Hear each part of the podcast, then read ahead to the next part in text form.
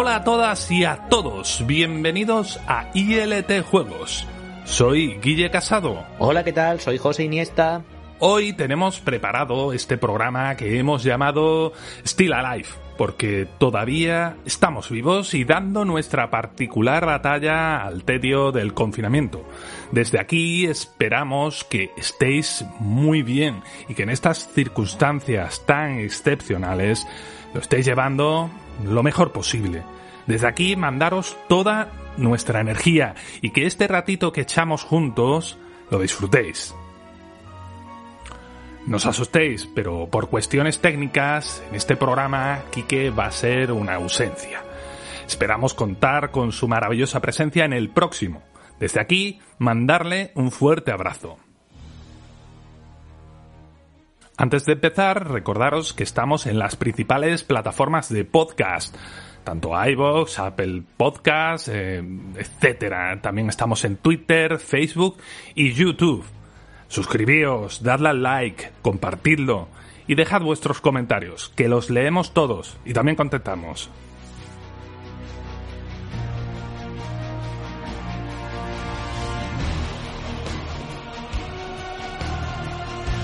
En el programa de esta semana vamos a hablar de Half-Life Alyx para VR, que aquí nuestro amigo José se lo ha jugado entero y tiene mucho que contarnos.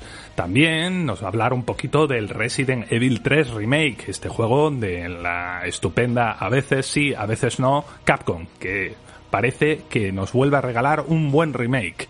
Y yo os voy a hablar de un juego que está jugando, que es el The Division 2 también va a haber un poquito más para cosas de actualidad que no son juegos.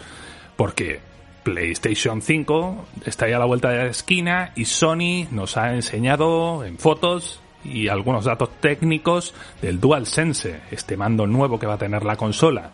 También el bombazo este de que se ha abierto Stadia para cualquiera que quiera usarlo en este momento. Ojo, que dan dos meses gratis de suscripción pro para mirarlo, ¿eh? Y para cerrar, un apunte sobre los lanzamientos que se han tenido que posponer por las circunstancias del coronavirus.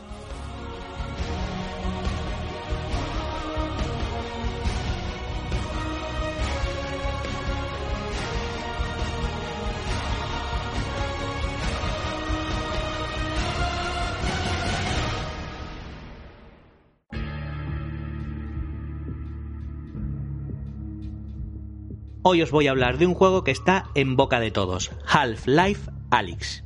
Y es que cuando muchos jugadores, el 19 de noviembre, supimos que íbamos a tener un nuevo juego por parte de Valve y más concretamente un nuevo juego de Half-Life, la verdad es que alucinamos, de ilusión, digo.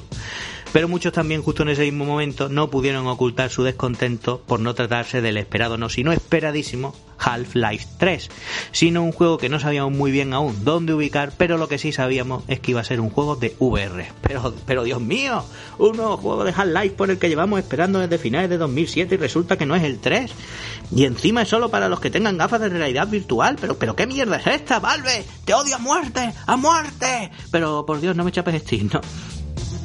Bueno, después de esta indignación inicial llegaron los trailers con gameplay y las aguas la verdad que se calmaron un poco porque el juego tenía una pinta alucinante. Valve nos estaba intentando vender que ellos cuando hacen las cosas las hacen para dejar una impronta en el mercado y que el juego no iba a ser una experiencia de VR simplona, sino que iba a ser un top en lo que a juegos de realidad virtual se refiere. También supimos dónde ubicar el juego en ese momento, que no sería después del 2, sino que actuaría a modo de precuela, y donde no controlaríamos a Gordon Freeman, nuestro querido protagonista, sino tal y como indicaba el título del juego, la prota sería Alex, Alex Vance. La empresa del Tito Gabe Newell también nos quería vender sus gafas de VR, las Valve Index, que costaban la friolera de más de mil pavetes pues el título se había pensado para explotar el potencial visual de esas gafas, así como las bondades de sus nuevos mandos que son capaces de detectar perfectamente la mano y sus movimientos gracias a que tienen ni más ni menos que 87 sensores, una brutalidad. Empezaré por estos segundos. ¿Consiguió vendernos Valve sus gafitas? A mí no básicamente porque soy un tieso, aunque me hubiera gustado. Demasiado que en su día pude pillar unas óculos. Pero digo que sí lo consiguieron. Las Valve Index agotaron su stock en todo el mundo, que hay en nada, ¿eh? Así que el objetivo 1, el 2 o el que fuese, cumplido y más que cumplido. El otro objetivo era llegar y revolucionar los juegos de VR. Porque Valve, como hemos dicho, aparece poco, pero cuando lo hacen desde luego revolucionan, o por lo menos lo intentan. ¿Han conseguido eso también? Bueno, ahora veremos. El título se lanzó el pasado 23 de marzo y desde entonces en muchas páginas y sitios especializados estaréis viendo unas notas del juego por las nubes, indicando que el juego es la puta hostia, lo mejor que se ha hecho jamás en VR y que se merece 10 a casco porro. Y por consiguiente, atendiendo a eso, sin duda sí, también lo habrían conseguido. Pero bueno, nosotros en ILT Juegos, si nos seguís habitualmente, sabréis que somos unos grandes consumidores de títulos de VR y yo, que lo he jugado en unas Oculus Rift, os voy a contar mis impresiones que no dejan de ser eso, mis impresiones.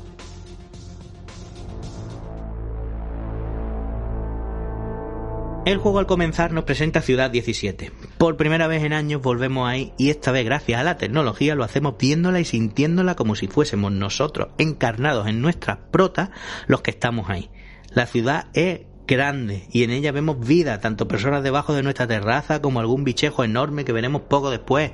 Y es en esta terraza donde tendremos nuestra primera experiencia no solo con el detalle de los escenarios, sino con los objetos y la interacción con ellos. Las físicas se sienten bien, muy bien de hecho. Si cogemos un objeto y lo lanzamos, influirá la fuerza con que lo lancemos en lo lejos que llegue, y según el objeto que sea, rebotará tras impactar o se romperá. Y a su vez su movimiento puede causar otras reacciones en cadena de otros objetos, que se moverán también, se caerán o se romperán. Si le lanzamos, por ejemplo, algo a una paloma que tenemos relativamente cerca de esta terraza, la paloma se asustará y se irá volando. Y todo eso, como he dicho, se ve impresionantemente bien, ya que Valve ha aprovechado este juego para evolucionar su motor Source 2, que siempre ha estado bien y tenía muy, muy buen rendimiento, pero que tras pasar cinco añitos desde que lo vimos en 2015 en el Dota 2, pues unos retoques la verdad es que no le venían nada mal, ¿no? Y encima de estas mejoras es que se le ha llevado un juego de Half-Life, ¿no? Y se agradece, la verdad. Vaya si se agradece tener una calidad gráfica así en un título de realidad virtual, que además está muy bien optimizado. Yo lo he jugado en una Nvidia 970 que no cumple los requisitos mínimos que te pide el juego y la verdad es que he tenido cero problemas, incluso con los gráficos en alto, ¿eh? ya que las diferencias hay que decirlo, no son muy elevadas, aunque existen, claro. Pero debemos recordar aquí la particularidad de que las Valve Index van a más hercios y eso implica que no te puedes poner tampoco en un top gráfico para seguir manteniendo ese refresco. Bueno, hemos pasado ya estas sensaciones iniciales y nos seguimos moviendo con nuestra protagonista. ¿Y cómo nos movemos? Pues básicamente como queramos, porque tenemos muchas opciones a nuestro alcance a la hora de girar la cámara y de desplazarnos, como el típico teletransporte a saltitos de la VR, pero también con la opción de movimiento continuo para quien no se maree con ella. También te puedes agachar si quieres pulsando un botón y bastante más que no he citado, ¿no? El juego se adapta a tu forma de jugar a la realidad virtual de múltiples maneras para que te sientas cómodo y no te marees, en especial si eres nuevo en esto, y eso es muy importante. Barbe se lo ha currado mucho ahí, la verdad. Así que vale la pena pararse un poco en adaptar estas opciones a tu gusto para luego disfrutar en las mejores condiciones del juego, la verdad. Bueno, vamos explorando por aquí, por allá, el escenario, hasta llegar al momento donde obtenemos esos guantes que hemos visto en los vídeos y también nuestra primera pistola.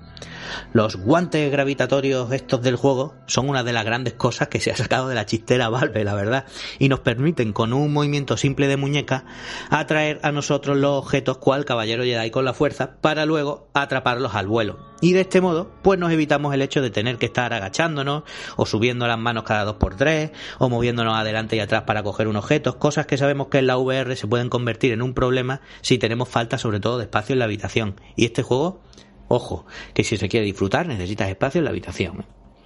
A su vez, esto de los guantes gravitatorios pues permite ampliar la de base la zona de juego útil que tenemos por delante, a más de lo que dé de sí la habitación donde estemos jugando, porque podremos acceder a objetos más lejanos sin movernos. Eh, eh, Valve no se limita a la hora de diseñar sus niveles y te coloca objetos más lejos, y nosotros no nos limitamos ni nos molestamos a la hora de jugar, así que la idea, como podéis ver, es absolutamente cojonuda.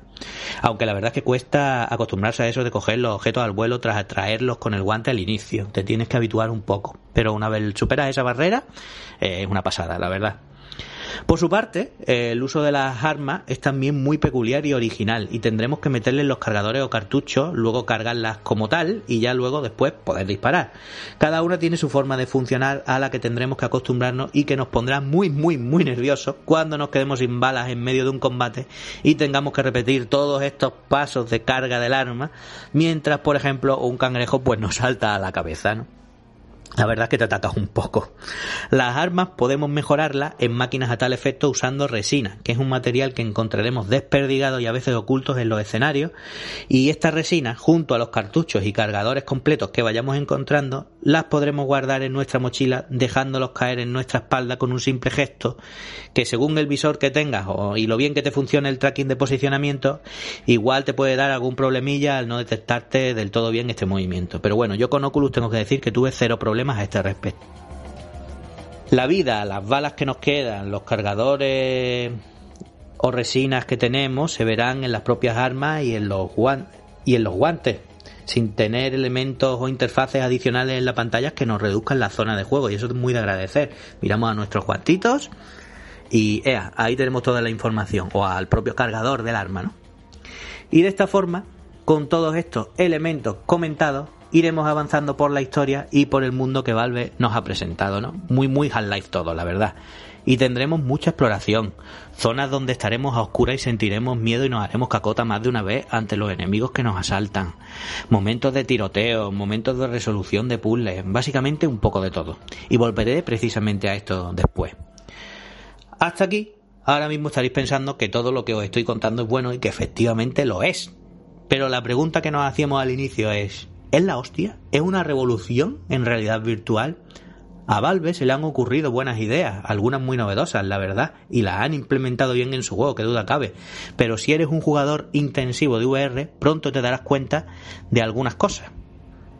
Está muy bien eso de coger un cubo o una caja y vaciarlo en la mesa para rebuscar entre todo lo que tenía dentro, o apartar objetos de las estanterías rebuscando munición, o asomarnos por el cristal para quitar un palo que mantenía una puerta cerrada por detrás, pero no está tan bien, por ejemplo, em, que podamos abrir las puertas y maletero de un coche y que dentro no haya nada ni que coger ni con lo que interactuar, o que muchos objetos estén inanimados por ejemplo, no podemos coger y vaciar un cartón de leche o una botella que estuviese medio llena. Hay objetos que harán cosas y podremos manipularlos, pero muchos otros no. Aunque aquí los poseedores de los mandos de las Indes, la verdad es que tienen varias ventajas porque ellos, por ejemplo, pueden estrujar y aplastar objetos entre sus manos y eso está muy bien. Pero es que hay más cositas, ¿no? Incluso el simple hecho de no poder cambiarnos el arma de mano si la situación lo exige es algo que se antoja incómodo a veces si hemos probado juegos que nos dan esa libertad. Aquí la mano para el arma está prefijada según lo que hayas configurado, diestro o zurdo. Tampoco podremos atizarle a los enemigos cuerpo a cuerpo. Como veis, algunas cositas. Está bien que podamos tirar una bombona a los enemigos y darle un tiro al aire a esta bombona para que explote y se lleve por delante a los enemigos. Pero no está tan bien que los enemigos nos flanqueen con su inteligencia artificial y que justo después de flanquearnos pues se queden parados en una zona concreta disparándonos sin hacer absolutamente nada. Y eso de poder parapetarnos y escondernos detrás de una pared o de algún objeto para evitar sus disparos, pues tampoco es que sea nuevo en realidad virtual, ¿no?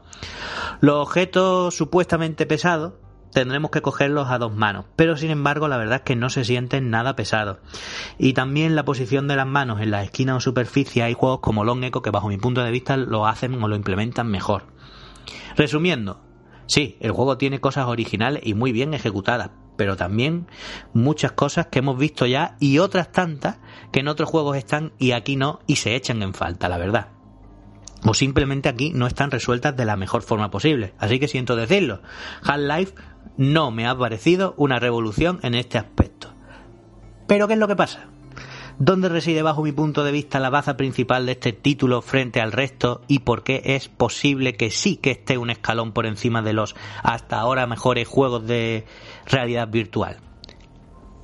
La cohesión. La cohesión en la obra en su conjunto es la clave todo lo que hay en Half-Life Alyx funciona bien y además lo hace implementando, implementando varios tipos de juegos de VR o experiencias, ¿no? ¿A qué me refiero con esto?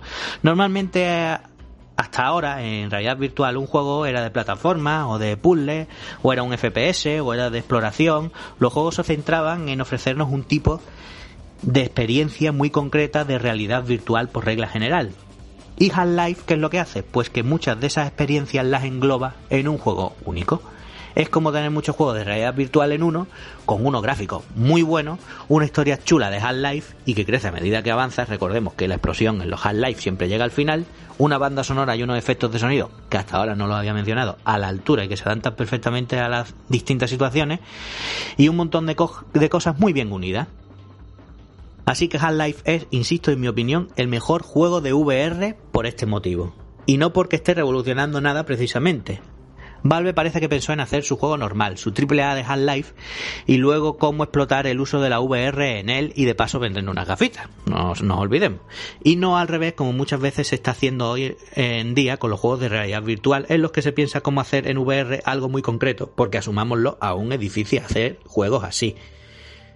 Y esto se refleja también en la duración del juego, que tiene para unas 12 horas si te lo tomas a auténtico saco y sin disfrutarlo como la verdad se merece, pero se eleva a 16-19 horas si prefieres degustarlo y explorar todo lo que los escenarios tienen y han preparado los de Valve para ti, ¿no? Porque recordemos que sí, el juego ha salido a 50 eurazos. 50 eurazos, que podemos decir, ostras, vaya clavo. Eh, pero es que es un juego normal que es lo que estoy diciendo, es un juego normal y tiene una, duración nada despreciable, mientras que hay juegos de VR que nos sacan también sus 40-50 pavos y nos dan para 3 o 4 horas argumentando que esto de la VR es otra cosa y es complicada, que es verdad, pero que por esa razón pues te dan tus 3 o 4 horitas. Hay de todo, claro, pero esto es lo habitual y creo que la diferencia es algo también a destacar. Esto es, como he dicho, un juego completo. Así que llegamos a la conclusión. Si tienes gafas VR para PC, porque tiene un abanico muy grande de gafas compatibles, mientras sea compatible con Steam VR vas a poder jugar. Half-Life Alyx es un juego al que tienes que jugar sí o sí, porque además es lo más completo que te vas a encontrar en realidad virtual, hasta el punto de que si eres nuevo y juegas a este juego, el resto de juegos de VR posiblemente te acabarán sabiendo a poco.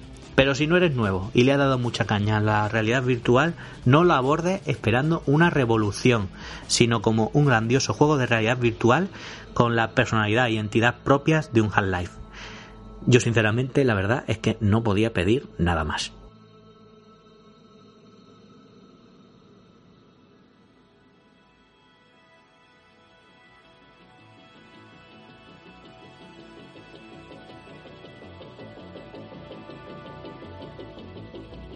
Como vais a ver, estamos cada uno jugando a juegos muy distintos. Yo en mi caso he estado jugando estos días a The Division 2, juego que está mm, de actualidad en este momento porque salió la expansión Warlords of New York el pasado mes de marzo y que bueno, está teniendo una excelente acogida. Yo en mi caso, pues he comprado de oferta el juego, el paquete básico, y estoy echando unas horas maravillosas. También además es un juego que creo que es muy apropiado para este momento, ¿no? The Division 2 es un juego desarrollado por el estudio sueco Ubisoft Massive, que son los creadores de la saga mítica de estrategia Ground Control y que fueron los responsables del excelentísimo Far Cry 3. Y también, pues, son los creadores de estos The Division. El The Division 1 también es autoría suya, ¿no? En este caso, el de Division 2 es un juego que nos traslada a otra ciudad, nos traslada a la ciudad de Washington y que ha sido asolada tras la pandemia del virus arma biológica conocida como la fiebre del dólar. En este caso, recordemos, si no suena la saga, esta saga de juegos, los de Division, son juegos que tienen una vertiente visual bastante realista y plantean como un drama fuerte, con grandes raíces de verosimilitud, a pesar de que se desarrolla con un contexto mm, demasiado mm, extremo de hasta dónde llega la tecnología. Aún así, es, marca de la casa de estas cosas de Tom Clancy, ¿no? Eh, aquí, The Division nos tiene una ciudad de Washington que, como hemos dicho, ha sido asolada por un virus. Pero es que esta Washington ha perdido eh, todo orden, ha sido un caos, ha muerto muchísima gente, pero es que está tomada por, por distintas bandas. Y es aquí donde entran estas especies de agentes secretos, que es como agentes durmientes, que se activan en caso de extrema necesidad para un país como Estados Unidos. En este caso, The Division, pues es una fuerza de agentes especializados. Tú te creas un personaje y entras en este conflicto en la ciudad de Washington.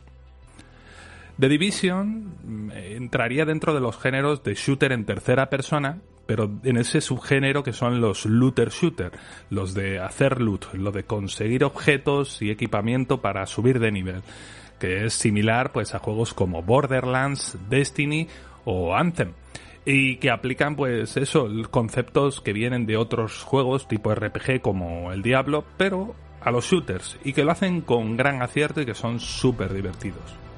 También como peculiaridad, The Division es un juego que es eh, basado en cobertura. Nuestro personaje no es muy fuerte, pero tiene que aguantar mm, ante los enemigos y que son esponjas de balas en algunos casos.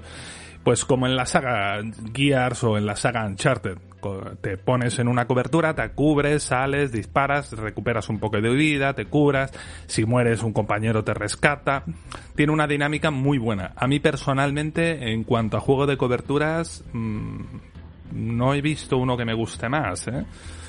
Poca broma con este división, ¿no? para mí, a nivel de jugable, tiene eh, muchas cosas mejor si lo comparamos con el anterior título. Eh, en este caso, yo, si voy a destacar solo una cosa, diría que ha resuelto magistralmente el principal problema que tenía el anterior, que era la dificultad de poder echar una partida a algo junto a un amigo. Aquí el juego sigue teniendo una progresión por niveles y habrá contenido que no podrás acceder hasta que alcances cierto nivel y habrá misiones que tampoco podrás hacer si no tienes cierto nivel. Vale, hasta ahí normal.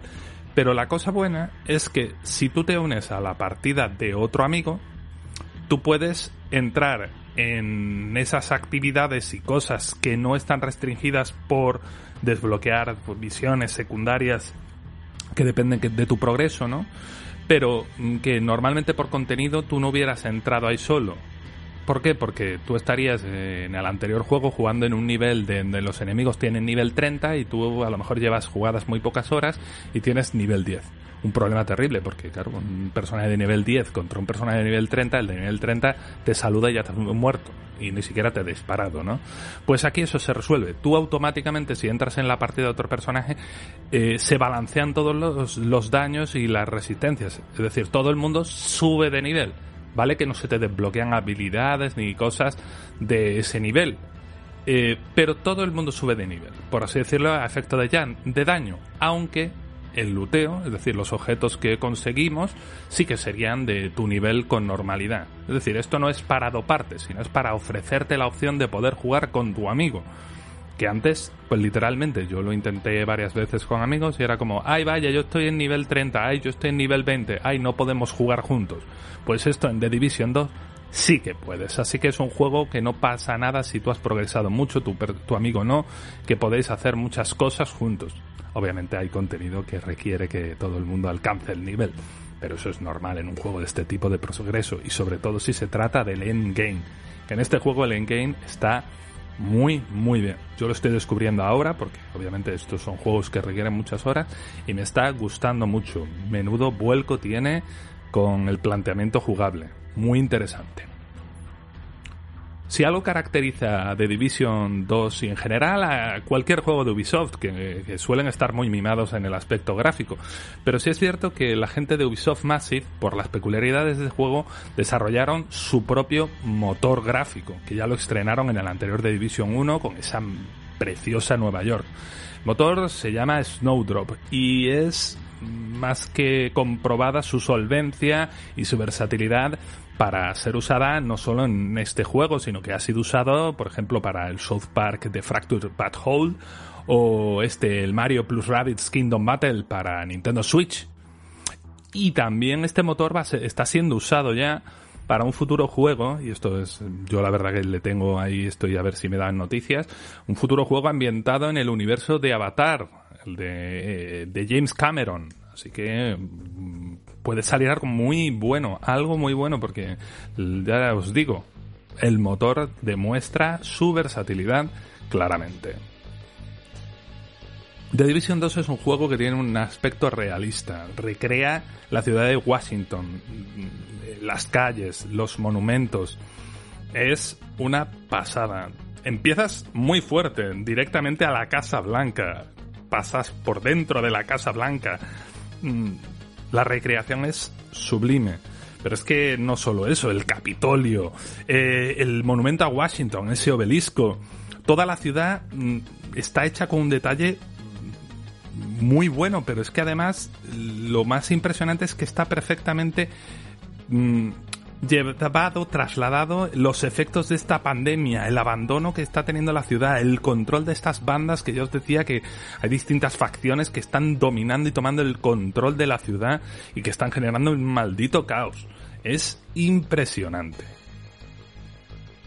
Como caracteriza a los juegos de Ubisoft, eh, hay como una obsesión en, este, en esta última temporada de juegos desarrollados por Ubisoft, que sean juegos que tengan una jugabilidad llena de cosas que hacer. Tú abres el mapa y ahí tiene que salir de todo. Tienes que mil actividades, rescatar un rey, eh, acabar con un sistema de propaganda, una misión secundaria de un tipo, otra secundaria de otro, eh, misiones de rescate, misiones de asalto, todo tipo de cosas distintas que hacer en un mapa enorme. Repito, aunque parezca mm, ser reiterativo, no me cansaré de decir que una ciudad en las manos de esta gente tiene mucho juego. Y además aquí, ya hablando de cosas de la ciudad, me gustaría aquí tocar un momentito este detalle de lo que se conoce como narrativa emergente.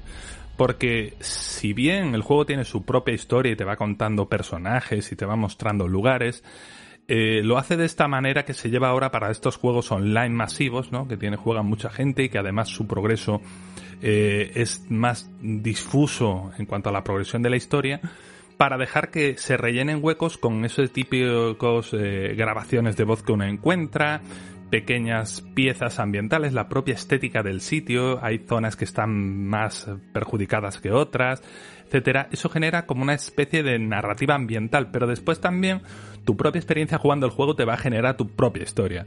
Pues tu propia historia, esa, esa en la que mm, tres amigos os juntáis en una escuadra y os paseáis por la ciudad y rescatáis a una gente y, eso se complicó y, y tuvo que curarte y esa especie de historia personal que se te crea es tu historia para ti, que es la cosa bonita que tiene cuando uno juega online.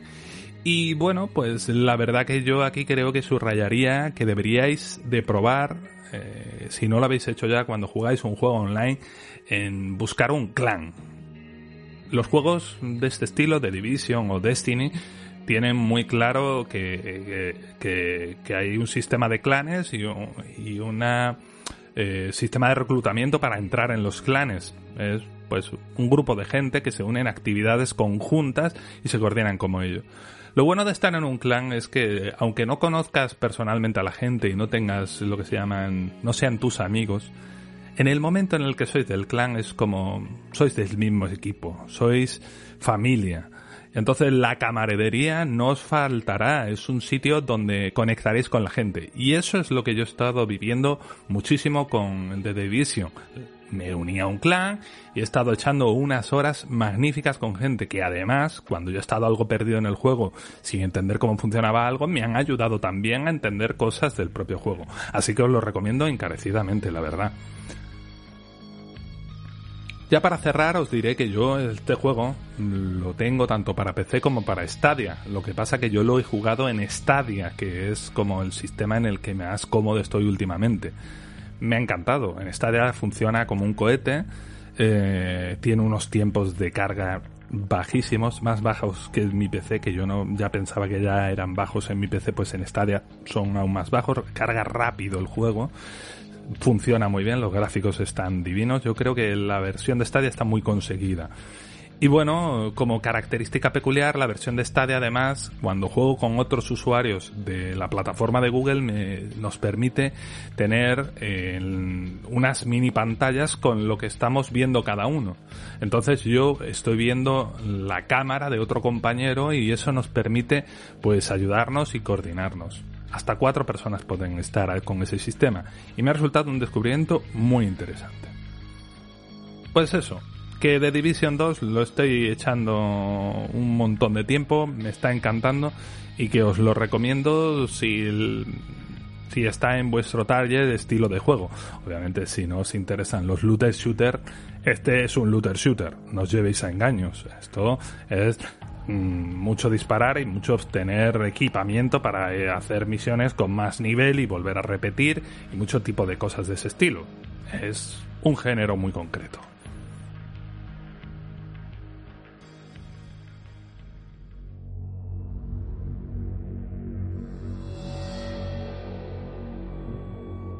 Y llegó el momento de adentrarnos en Raccoon City.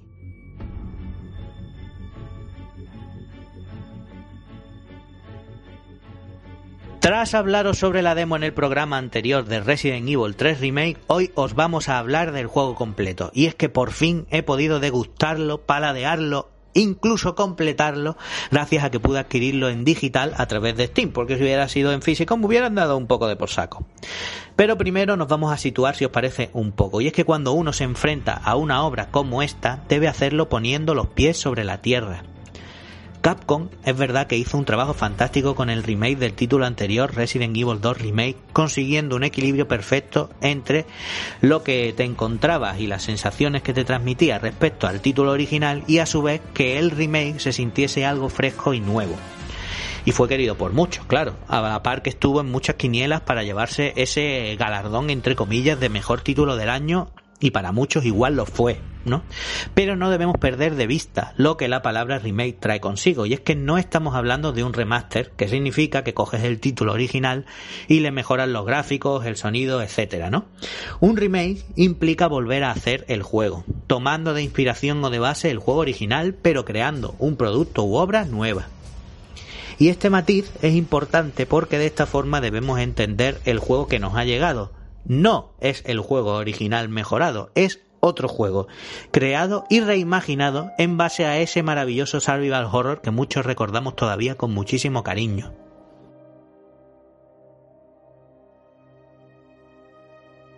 En Resident Evil 3 Remake volvemos a visitar Raccoon City, pero lo hacemos momentos antes de lo que pudimos jugar en Resident Evil 2 Remake y de la mano de Jill Valentine, coprotagonista de la primera entrega y también con Carlos Oliveira. El juego, como bien nos contaba aquí que en el programa anterior, es bastante continuista en cuanto a cómo se nos presentó el remake de este título anterior. El Resident Evil 2 Remake, el estilo cinematográfico de cámara al hombro permanece y gráficamente incluso es como si estuviésemos viendo el anterior, pero con otra historia. Casi que puede parecer incluso un DLC. Aunque empecé tengo que decir que las luces y las sombras de este nuevo título, así como la optimización y por consiguiente lo que podemos exprimir los gráficos está un nivel por encima, diría yo, ¿no? El principio es alucinante. También es similar la forma en que nos movemos, cómo se ven los zombies, cómo se mueven, la gestión del inventario, algunos puzzles, en fin, muchas cosas, ¿no? Pero también tiene sus cambios y es en ellos precisamente donde está la controversia, ya que este título no está gustando tanto como el anterior y menos si cabe a los puristas, que ven más cambios de la cuenta en él. En este Resident Evil 3 Remake se ha potenciado el combate, incorporando a ellos el movimiento de esquiva que no lo teníamos en el anterior. Y eso se nota también, por ejemplo, en cosas como ir por regla general bien o sobrado de munición, a pesar de que por otro lado podríamos esquivar más fácilmente a los no muertos. Capcom, al tener esta nueva oportunidad, ha tocado aquí y allá para brindarnos una historia más coherente dentro del universo Resident Evil, y eso ha implicado darle una mayor importancia a Nemesis, pero también que los enfrentamientos con él hayan cambiado con respecto a como los conocíamos. Y con el mismo objetivo, las decisiones que podíamos tomar en el original y los diferentes finales a los que podíamos llegar también han desaparecido. Otro tema que ha suscitado polémica es el de la duración, y es que el 2 Remake nos podía durar el doble si lo jugábamos con Leon o Claire Mm, además de que teníamos más modos de juego adicionales cuando lo terminábamos, ¿no? Es cierto que este Resident Evil 3 Remake dura la mitad y que no tiene estos modos, pero a cambio, Capcom nos ha incluido con este remake de la tercera parte el Resident Evil Resistance, un juego exclusivamente multijugador y del cual no puedo hablaros todavía porque aún no he tenido la ocasión de probar, pero ya sabéis cómo van estas cosas. El juego puede ser o mejor o peor en estos momentos, pero si la gente juega a él, estos juegos multijugador se acaban adaptando a las demandas de los jugadores y pueden llegar a brindarte muchas horas de diversión. Así que a este respecto te puede gustar más o menos estos cambios, pero lo que sí que no podemos sentirnos es engañados o pensar que Capcom haya hecho algo injusto, porque no lo es. ¿Significa todo esto que el juego es malo? ¿Significa que no te va a gustar a convencer? Pues ni muchísimo menos. Porque Resident Evil 3 Remake es un gran título y lo vas a disfrutar mucho y te lo vas a pasar muy bien otra vez con él siempre que te acerques al juego con la actitud que he comentado al inicio de que el juego es un remake. De esta forma vas a conseguir ver cosas en él muy interesantes que lograrán incluso sorprendentes, a pesar de que haya cosas que se hayan perdido por el camino. Yo he hecho, por ejemplo, de menos la sensación esta de tensión continua con Nemesis.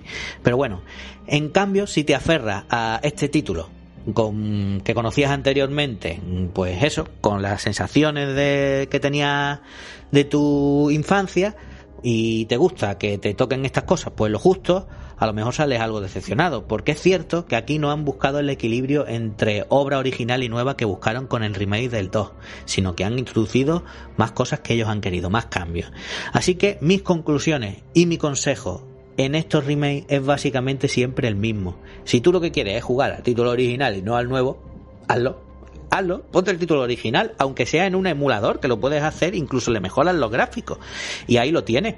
En cambio, si eres nuevo o si estás dispuesto a disfrutar de una reimaginación de Resident Evil 3, si estás dispuesto a disfrutar de esta maravillosa época que nos ha tocado vivir como jugadores, que yo creo que lo es, una grandiosa época, hazte sin duda con este remake, porque es un juego que de verdad está muy bien hecho y que seguro que vas a disfrutar mucho si lo afrontas con esta actitud. Y tras todo esto, ya solo nos queda esperar a la próxima entrega de esta saga, que si lleva agua al río que está sonando, se titulará Resident Evil 8 Village, y en el cual podríamos ver de nuevo a nuestro querido Chris Redfield, y también el remake del Resident Evil 4, aunque parece ser que ese nos llegará un poquito más tarde y no ha gustado a todo el mundo tampoco porque muchos hubieran preferido el del el remake del Code Verónica. Pero a ver, mmm, tomároslo como un regalo, un regalo que nos está haciendo Capcom con esta reimaginación de su juego, que podríamos no tenerla. Es una maravilla, tomádoslo así, de verdad. En fin, sea como fuere, sin duda lo que está claro es que la espera para el próximo Resident Evil se va a hacer bastante larga.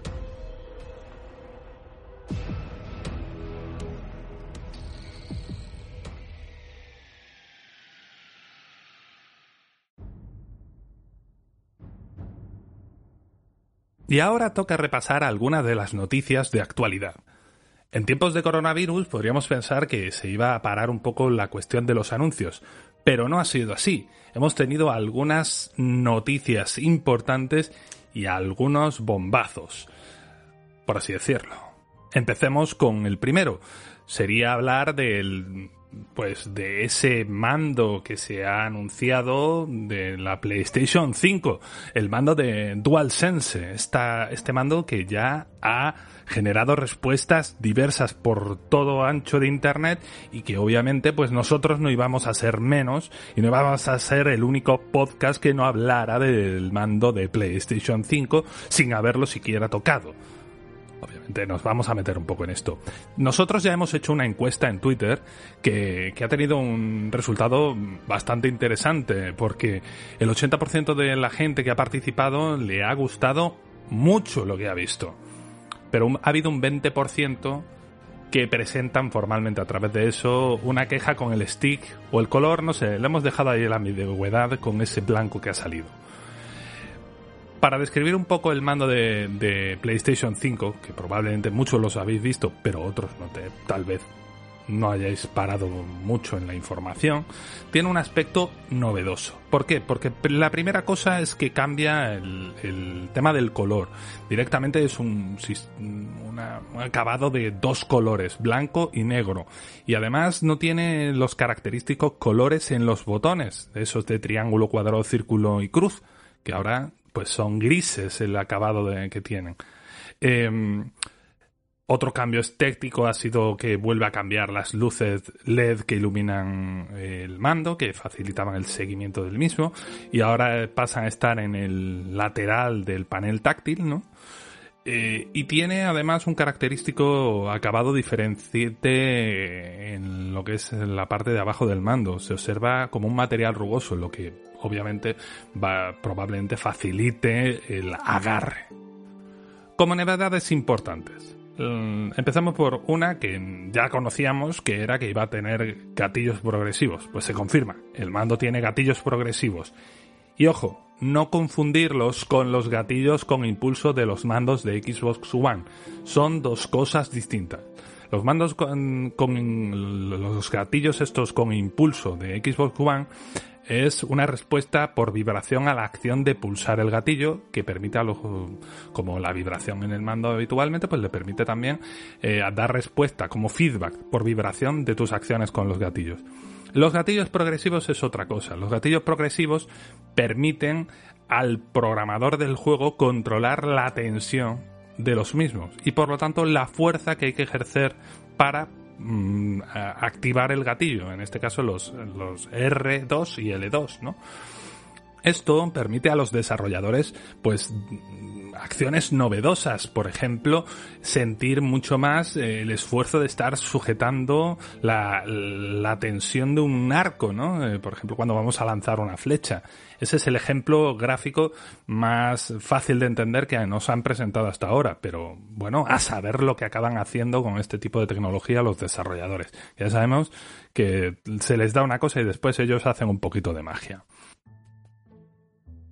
Otra novedad es que el mando de PlayStation 5 descarta eh, la vibración Dual Shock de toda la vida, que ha ido evolucionando, pero ya se ha quedado como anticuada y la renueva con esta vibración áptica que permite mucha más mm, diferenciación en, las sensaciones que transmite y que por lo tanto se espera que los desarrolladores lo apliquen con mm, mayores posibilidades de la que hemos tenido hasta ahora con la vibración de siempre. También el mando de PlayStation 5 integra un micrófono. Bueno, no un micrófono, que mucha gente se cree que solo tiene uno, en realidad tiene un array de micrófonos, tres micrófonos. Y esto les permite a, eh, grabar, en teoría, mm, detectar bien la voz del usuario, de tal manera que pueda diferenciarla del resto de sonido de ambiente y por lo tanto evitar cosas como, por ejemplo, que se esté pillando el efecto de sonido que está saliendo por los altavoces de nuestra habitación. Así que no os confundáis, esto, aunque sea un micrófono integrado, tiene pinta de que va a funcionar muy bien porque nos va a permitir un plus de comodidad. Si nosotros vamos a echar media hora, podemos directamente jugar, coger el mando, ponernos a jugar y no tener que andar, ahí ahora me pongo los auriculares, los conecto, los enciendo. Eso es una cosa menos que tenemos que hacer. Que sí, que tú que eres gamer, a ti te da igual ponerte los auriculares, no, estos no tienen ninguna tarea. Pero recordad que a veces simplificar es un plus de atractivo. A mí me gusta que me lo simplifiquen, pero además con este micrófono probablemente a lo mejor se les ocurra hacer cosas más creativas, porque ahora ya sí que sí el 100% de los usuarios de PlayStation 5 tendrán un micrófono.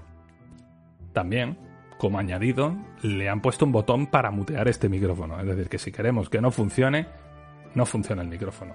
Y ahora que lo vemos, pues decimos, resulta obvio, debería de tener esto todos los mandos. Porque es que hoy día con los juegos multijugador todo el mundo porque quiera profundizar en partidas coordinadas con amigos y demás, necesita comunicación por voz. Usamos el micrófono. Ahora es cuando tenemos por fin un botón para mutear. Bueno, solo los de PlayStation 5, porque el resto no tenemos de momento un botón específico para esto.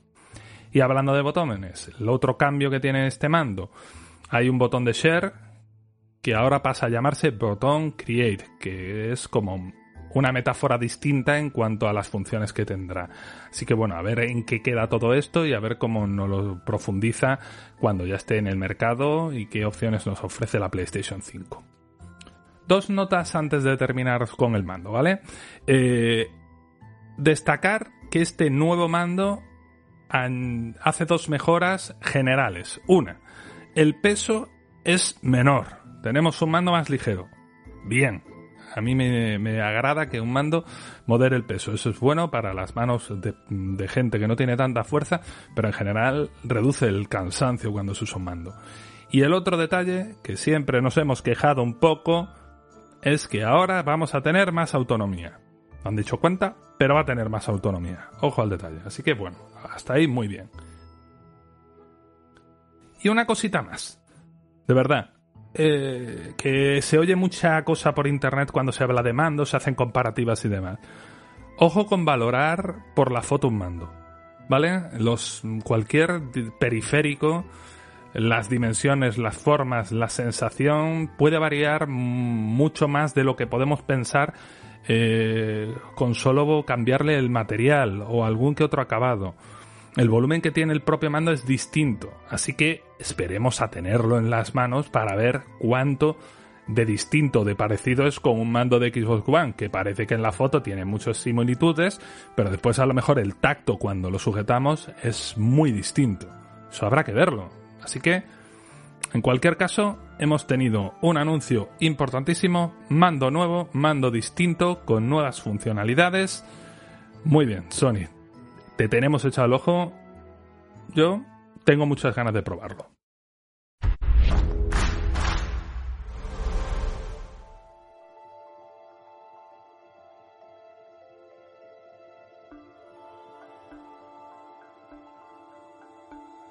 La otra noticia que no puedo evitar yo aquí contaros, eh, en serio, ya me conocéis, todos sabéis que, que bueno, que soy un entusiasta de, del servicio de Google, me ha encantado este Stadia y bueno, pues por fin, por fin la noticia, la grata noticia es que el, el servicio en la nube de Google abre sus puertas a todo aquel que quiera. Por fin, bueno, claro, a todo aquel que quiera dentro de los países donde está disponible Stadia, que hoy, en, entre otros, pues España está, está entre ellos, ¿no? Para registraros, nada más sencillo que entrar en la web www.stadia.com o instalaros la app en el móvil. Es sencillísimo. Eh, te suscribes, es registrarte en el servicio. Y por registrarte en el servicio te dan dos meses gratis de la suscripción Stadia Pro, que es la que incluye juegos. Eh, Stadia Pro es similar a como el PlayStation Plus, es decir, es mes a mes dan algún que otro juego que se incorpora a una biblioteca que tú vas haciendo personal tuya con los juegos que has ido adquiriendo a través de Pro. No es un Netflix de los videojuegos, recordarlo, Stadia no es un Netflix de los videojuegos, no llevéis a engaño ahí ¿vale? Es una tienda como Steam o cualquier otra del estilo, solo que los juegos que compras los juegas en la nube, no requieres tener una consola ni nada por el estilo. Y está muy bien, os recomiendo que lo probéis, de verdad.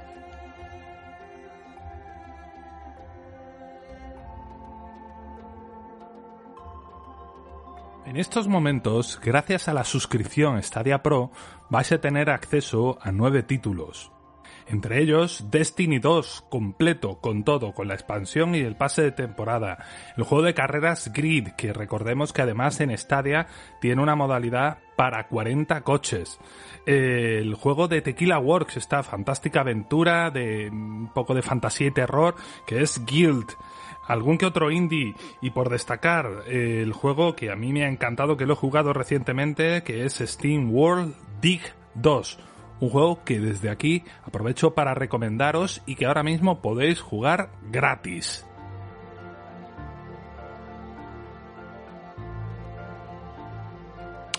podéis usar vuestro PC para probarlo. En la mayoría que no sea excesivamente antiguo debería de funcionar.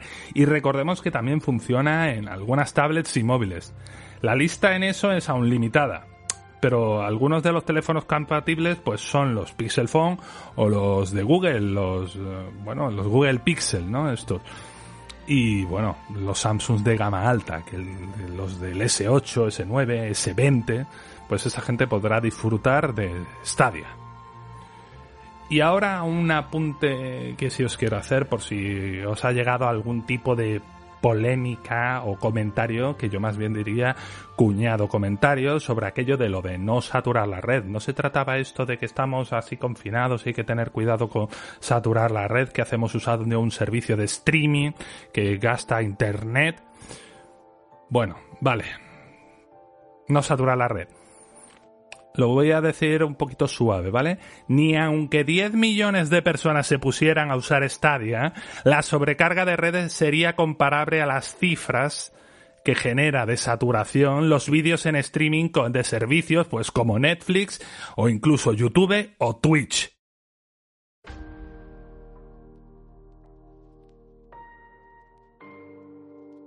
Una vez dicho esto, las restricciones al ancho de banda y consumo de Internet se han aplicado en muchos países, pero no en España, porque en España tenemos la suerte de gozar de uno de los mejores Internet del mundo.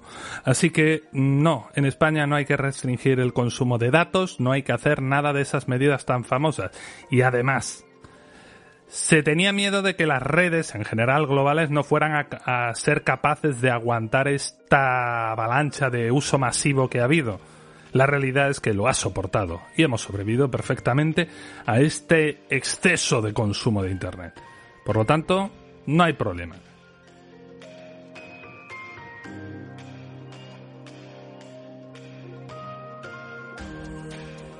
Y la última noticia que vamos a comentar es la de los retrasos derivados del coronavirus.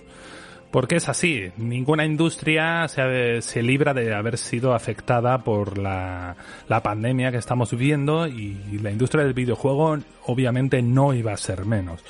Se han anunciado que se retrasan sin fecha de momento los títulos para PlayStation The Last of Us Parte 2 y el Marvel's Iron Man VR. Os preguntaréis, ¿y hay más? Bueno, aún no se saben mucho más títulos, se está rumoreando títulos y demás, pero es lógico.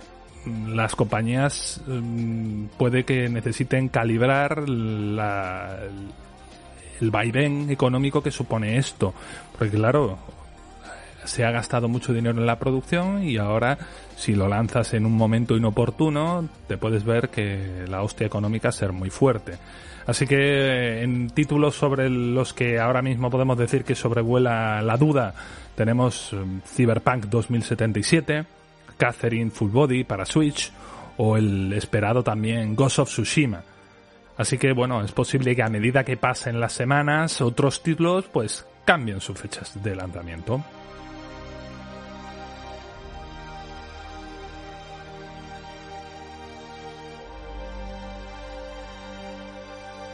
Y hasta aquí el programa de esta semana. Si os ha gustado, ya sabéis, dadle a like, suscribíos y compartidlo. Un saludo y hasta el próximo programa.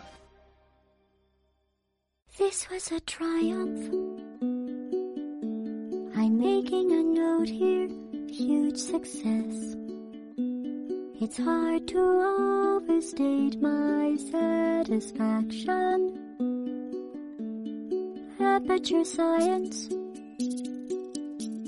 We do what we must because we can. For the good of all of us, except the ones who are dead. But there's no sense crying over every mistake. You just keep on trying till you run out of cake. And the science gets done and you make a neat gun for the people who